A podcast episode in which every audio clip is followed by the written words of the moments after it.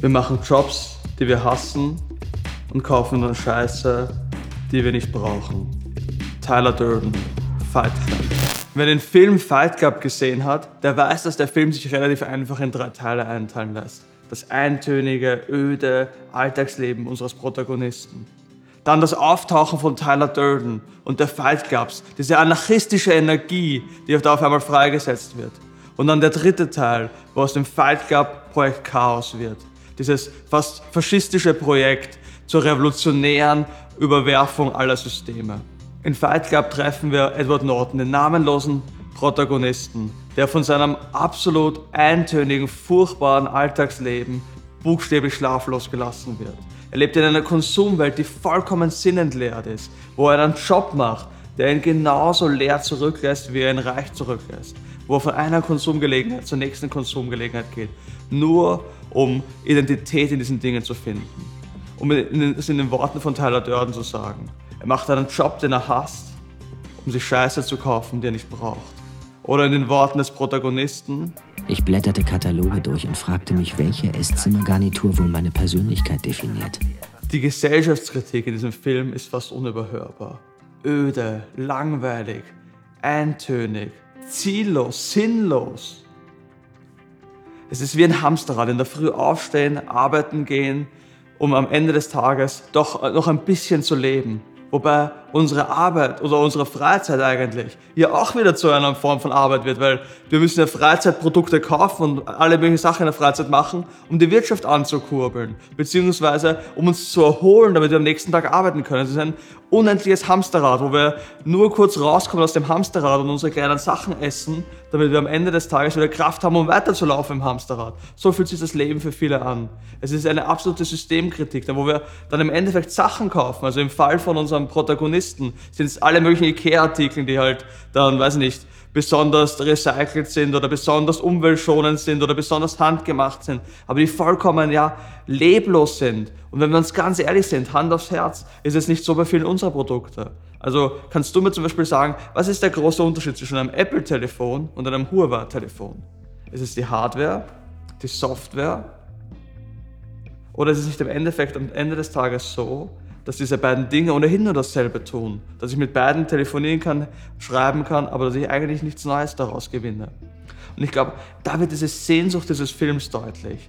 Dieser unendliche Alltagstrott, den, den, wir erleben. Diese unglaubliche ja, Belanglosigkeit vielen Teile unseres Lebens. Und der Protagonist beschreibt das genial, wenn er beschreibt, wie steril, abgepackt und vorportioniert vieles unseres Lebens ist. Also er beschreibt das am Beispiel vom Flugzeugessen und vom Hotelleben, wo alles immer in schönen kleinen Dosen ist, wo alles schön steril, sauber und anständig ist, aber vollkommen ohne Leben ist. Und genauso beschreibt er auch Freundschaften, Beziehungen, all diese Dinge sind immer schön und sauber abgepackt. Aber wahres Leben passiert eben nicht schön, sauber und abgepackt. Wahres Leben ist lebendig. Da ist viel, viel mehr, was passiert und was notwendig ist, damit wir uns lebendig fühlen können. Und ich glaube, an dem Punkt wird der Film für mich persönlich auch irgendwie extrem relevant in unserer heutigen Zeit, obwohl der Film ja eigentlich 1999 gedreht worden ist. Es ist nicht so in unserer Corona-Krise, dass wir das ja auch erleben, dieser, dieser Zwang, dass alles steril sein muss, dass alles sauber durchportioniert sein muss. Und ja nicht nur in der Corona-Krise. Es ist ja auch mit Social Media, wo unsere Freunde in schöne Kästchen sind und wir Algorithmen haben, wo alles so, so durchgetaktet ist, so sauber ist. Und wenn wir zurückgehen zur Corona-Krise, ist es da ja nicht auch so, dass wir ständig genau wie, wie der Protagonist in dieser Konsumgesellschaft gefangen sind in einem Konsumzwang. Also es ist nicht absurd, dass wir in einer, in einer, Krise leben, in einer Pandemie leben, wo jeden Tag die Todeszahlen sterben, wo je, äh, steigen, wo jeden Tag die Fallenzahlen steigen und dann irgendwie so Politik und Wirtschaft aber anmerken, ja, aber eigentlich sollten die Leute auch noch einkaufen gehen. Eigentlich wäre es noch ganz, ganz wichtig, dass wir jetzt doch noch ein neues Telefon kaufen und noch dort einkaufen und da die Wirtschaft ankurbeln. Also ist es nicht eigentlich absurd, wozu, wozu wollen wir Wirtschaftssysteme, politische Systeme erhalten, wenn sie nur zum Selbstzweck verkommen, wenn uns jeder Sinn für Transzendenz verloren gegangen ist in unserer Gesellschaft. Was, was ist der tiefere Sinn? Ich glaube, diese Sehnsucht spüren wir in Fight Club. Diese Sehnsucht danach, mehr zu erleben, Macht es wirklich Sinn, dieses Leben weiterzuführen, sich dazu investieren, wenn am Ende des Tages doch alles nur vor sich hin plätschert, ohne irgendeinem Ziel oder irgendeinem Sinn? Und eine tiefere Krise, eine weitere Krise, die dieser, Film aufnimmt, ist die ganze Krise, die ganze Frage rund um Männlichkeit. Und nichts verdeutlicht das ja in Wahrheit besser als die, die Hodenkrebs-Selbsthilfegruppe. Also das sind ja Männer, die buchstäblich, denen man buchstäblich ihre Männlichkeit genommen hat.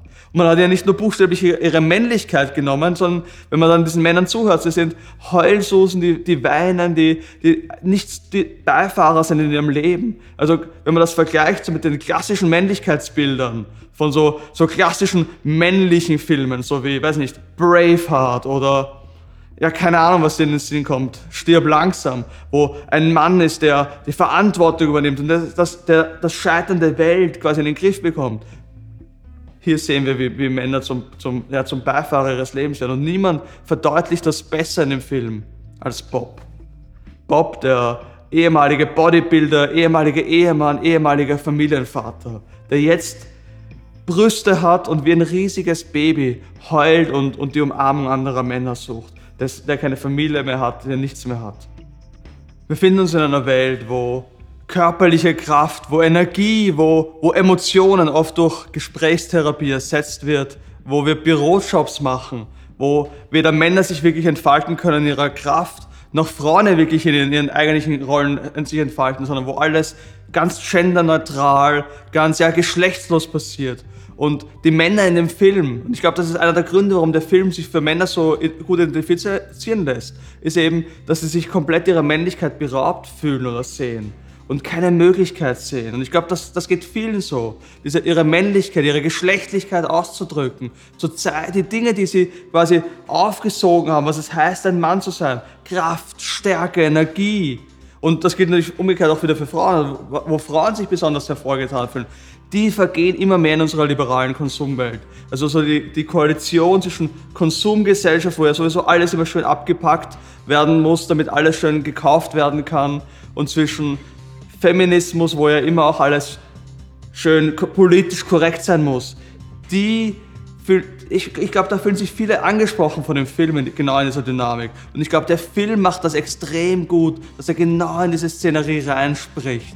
Weil Tyler Durden, nimmt sich kein Blatt vor dem Mund, er spricht genau das aus, worum es vielen geht, wie viele sich quasi betrogen fühlen um ihre Männlichkeit in dieser Konsum- und Fernseh- und Entertainment-Welt.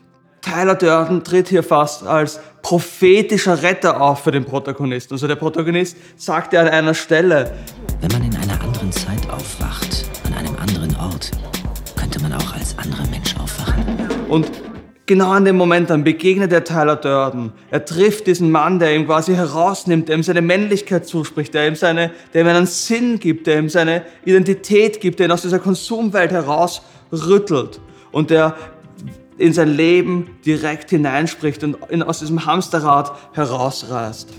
Wir sind Konsumenten. Wir sind Abfallprodukte der allgemeinen Lifestyle-Obsession. Mord, Elend, Verbrechen. Solche Sachen interessieren uns doch gar nicht. Uns interessieren vielmehr Promi-Magazine, Fernsehen auf 500 Kanälen, ein Namensschild auf unseren Unterhosen Aspartam, Viagra. Und in einer der ganz großen, berühmten Reden erklärt Tyler Durden voller Pomp. Ich sehe so viel Potenzial, wie es vergeudet wird. Herrgott, noch mal eine ganze Generation zapft Benzin, räumt Tische ab, schuftet als Schreibtischsklave. Durch die Werbung sind wir heiß auf Klamotten und Autos machen Jobs, die wir hassen, kaufen dann Scheiße, die wir nicht brauchen. Wir sind die Zweitgeborenen der Geschichte, Leute. Männer ohne Zweck, ohne Ziel. Wir haben keinen großen Krieg, keine große Depression. Unser großer Krieg ist ein spiritueller. Unsere große Depression ist unser Leben.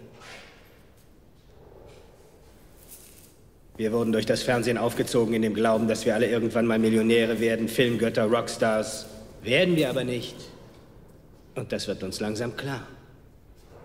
Und wir sind kurz, ganz kurz vorm Ausrasten.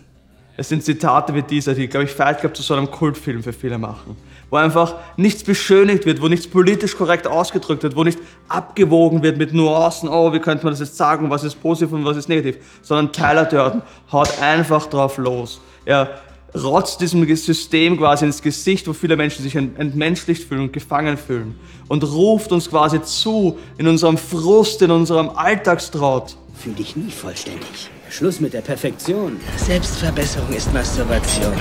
Es ist ein Dagegensein aus Prinzip, ein Zerstör das System, bevor es dich zerstört. Es ist ein den Menschen ein Ventil geben und einfach den frustfreien Lauf zu lassen. Ich glaube, viele fühlen sich davon angesprochen. Viele haben das Gefühl, okay, ich bin es satt, zu sehr in meinem Leben zu sein. Und ich glaube, das macht diesen Film zu so einem Kultklassiker. Das ist etwas, was den Film so ansprechend macht. Aber man könnte jetzt natürlich den Spieß umdrehen und sagen, okay, aber hat der Film irgendwas Positives zu bieten? Also nur drauf losschlagen, nur alles negativ zu finden, nur zu sagen, ah, ich möchte mich befreien. Aber wozu möchten wir uns befreien? Das sind ja Fragen, die wir auch an diesem Film stellen können. Und genau das wollen wir uns anschauen, was der Film da dazu zu sagen hat in unserem nächsten Video. Fight Club als Romanze, die Botschaft und Philosophie von Fight Club. Ich hoffe, das Video hat dir gefallen. Danke fürs Zuschauen. Lass uns deine Kommentare, was du zu den ganzen Sachen denkst und wir sehen uns beim nächsten Mal.